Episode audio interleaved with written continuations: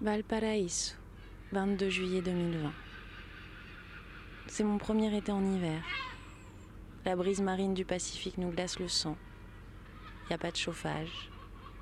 La ville ne fait que chuchoter depuis des semaines.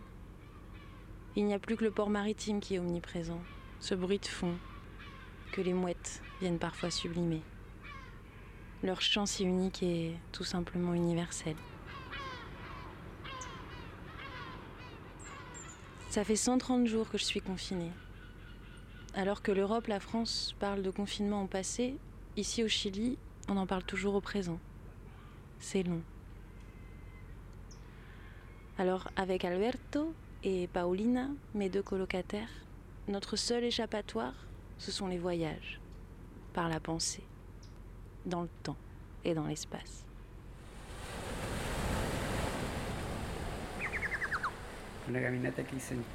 C'était un voyage sur l'île du Chiloé où je suis allé en stop et là-bas, on m'a proposé de travailler au champ et il y avait cette fille qui s'appelait Gloria. À Chiloé, il y a des falaises et de grandes plages.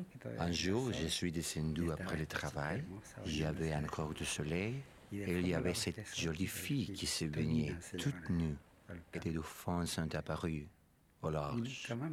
Et je n'ai jamais oublié cette scène idyllique.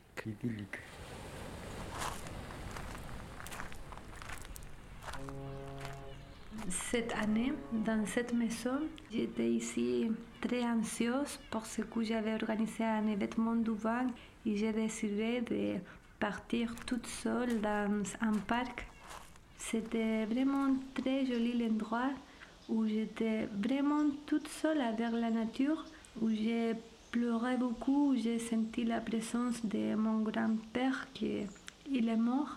C'est ce moment spirituel qui m'a donné la force de réussir mon événement du vin, Catas a la Porteña, où j'ai pu montrer la magie du vin au Chili.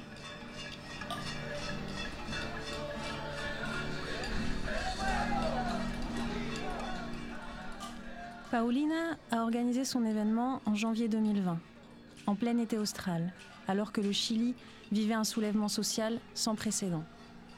Aujourd'hui confiné, la lutte continue, différemment. Ce sont les concerts de Cacerolazos qui retentissent aux fenêtres, en signe de contestation, et ce, jusqu'à ce que le peuple soit enfin libre.